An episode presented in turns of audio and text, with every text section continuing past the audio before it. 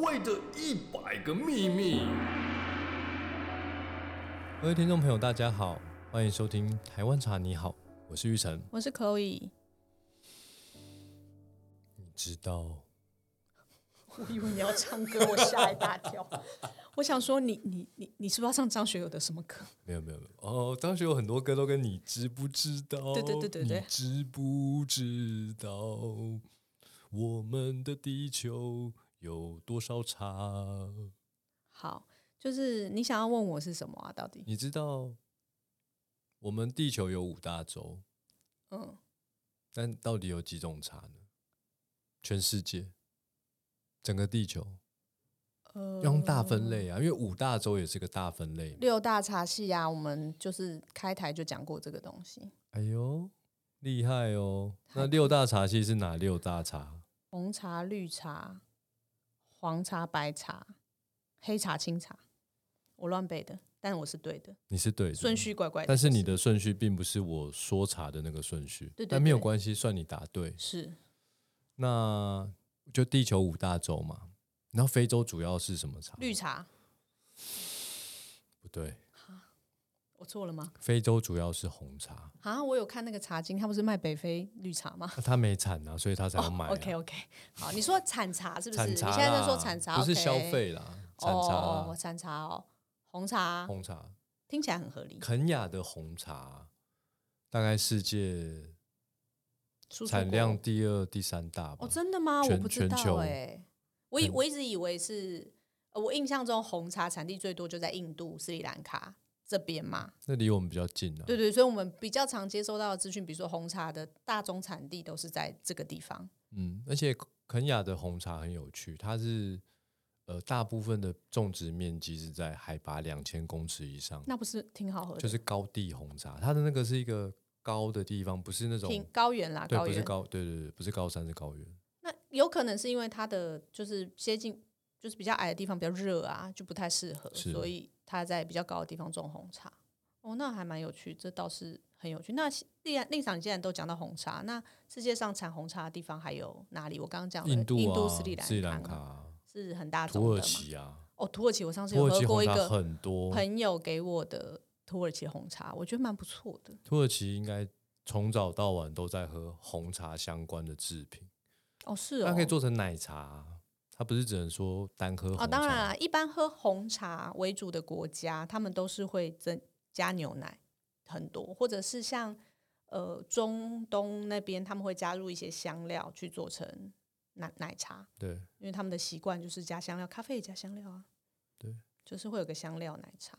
所以红茶其实在刚刚讲的地方占了绝大多数的生产量。就全世界来说，就是主要的产地就是刚刚讲到的，呃，印度、斯里兰卡、对，肯亚、是，土耳其，对，会是红茶的生产大宗。对，那是完全相对红茶，因为红茶是全发酵嘛，对，那绿茶就是不发酵。嗯你，知道绿茶主要种在哪里？日，本。对，日本、中国，啊然哦，巴中国巴西慢慢有了一些，因为巴西有很多日本的移民，哦那、，巴西国土大、啊，所以的确对我，当然啦，台湾比较邻近的国家就是日本、中国嘛，所以我们知道说从他那边来绿茶是很多，对他们也大规模面积去种植绿茶。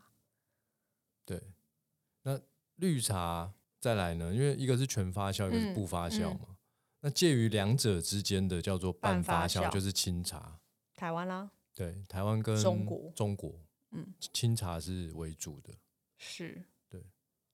所以刚刚讲了红茶、绿茶、青茶，然后还有三个嘛，就是黄茶、白茶跟黑茶。对，再来我们讲黑茶好了，因为相对于白茶跟黄茶，的产黑量比茶较的少产量可能相对来说会多多一点。些。黑茶是后后发发酵酵嘛，就是没有完全杀青，让它在处放的过程中还可以持续的发酵。对，那黑茶的话，就我所知啦，就是以普洱茶为大宗嘛，是吗？我对认知，错普误洱吗是云南的一个算地名，那就以那个地名来命名这个茶统。称这个普洱茶。哎，那我之前喝过那个广西那边的也是黑茶，但它不叫普洱茶，它就是好像叫七宝茶。广西是六堡，哦，对不起， 因为你刚刚讲七宝啥，我突然想到小时候的一部电影《什么？七宝奇谋》，好，反知道的听众朋友，想必你年龄跟我差不多。请留言告诉令赏说，你也有看过《七宝奇谋》七宝奇谋，好，反正就是他们是很类似，就是就是都是黑茶，只是产地不一样，做法不太一样这样。云南、广西还有湖南都有黑茶了。哦就，听众朋友，如果你有机会去这些地方，你不妨买买看他们的茶。那黑茶只有中国有吗？据我所知是，对你刚刚提到的印度啊，它其实不是只有做红茶，我知道他也有做印绿度也有茶，做绿茶，也有做白茶，它是产茶很也大有宗做的国乌家龙茶啦。哦，有吗？，有有有，只是量是量比较较少少了哦。啊，量比较少。讲实在话，你不去当地，你买不到。量少的东西不会就在是在不不会在国外内卖而销已了啦。对对对，所以它外销就是大家认识它就是红茶嘛。就像台湾的话，就是当然清茶为主主主力。那、你说说台湾难道没有做绿茶吗？有当然啊，有就但三是峡少或者什么对比较少。那白茶也有，也有很但是少，少。也有红茶，算是对在清茶后面第二多的嘛，对也有那你一些比少如量的说红茶。马来西亚，它主力是红茶，对，沙我有听过沙巴 T 嘛，嗯沙巴有红产茶，红茶它那边也有卖乌龙茶，就做球形的哦。那真的就算哦做成条索状，喝起来也跟台湾茶的就那清个茶的熟风茶味，清对茶的风味接近的感觉都有啊。很有趣耶。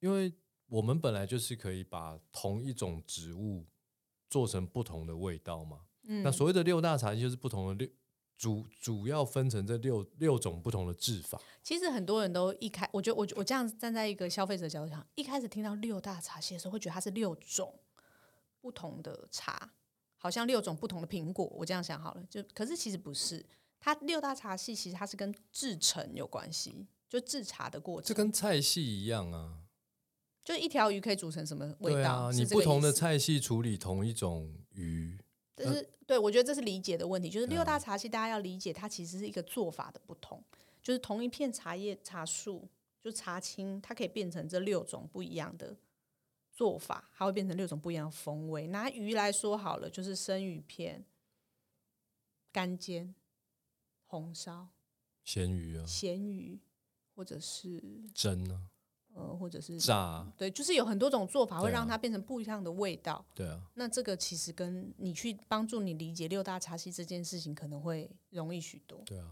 炸对鸡跟手扒鸡就不一样，一样是鸡啊，这个是去炸的，这个是去可是炉子里鸡面比较烤难啦，因为鸡不太吃生的，我觉得用鱼来比喻是蛮还有恰红当烧鸡啊，嗯还有嘞，还有咸鸡啊，风干鸡、风干风鸡鸡、风鸡，对嗯啊风，鸡鸡也有啊，没有啦。可是你不吃生的，生的很少，哦，没有人近乎很生的少几乎啦很少很少很少。可有是些生的鸡肉在日本料理店有，我有们一定要讨论生的鸡，有机会吃到啊肉吗？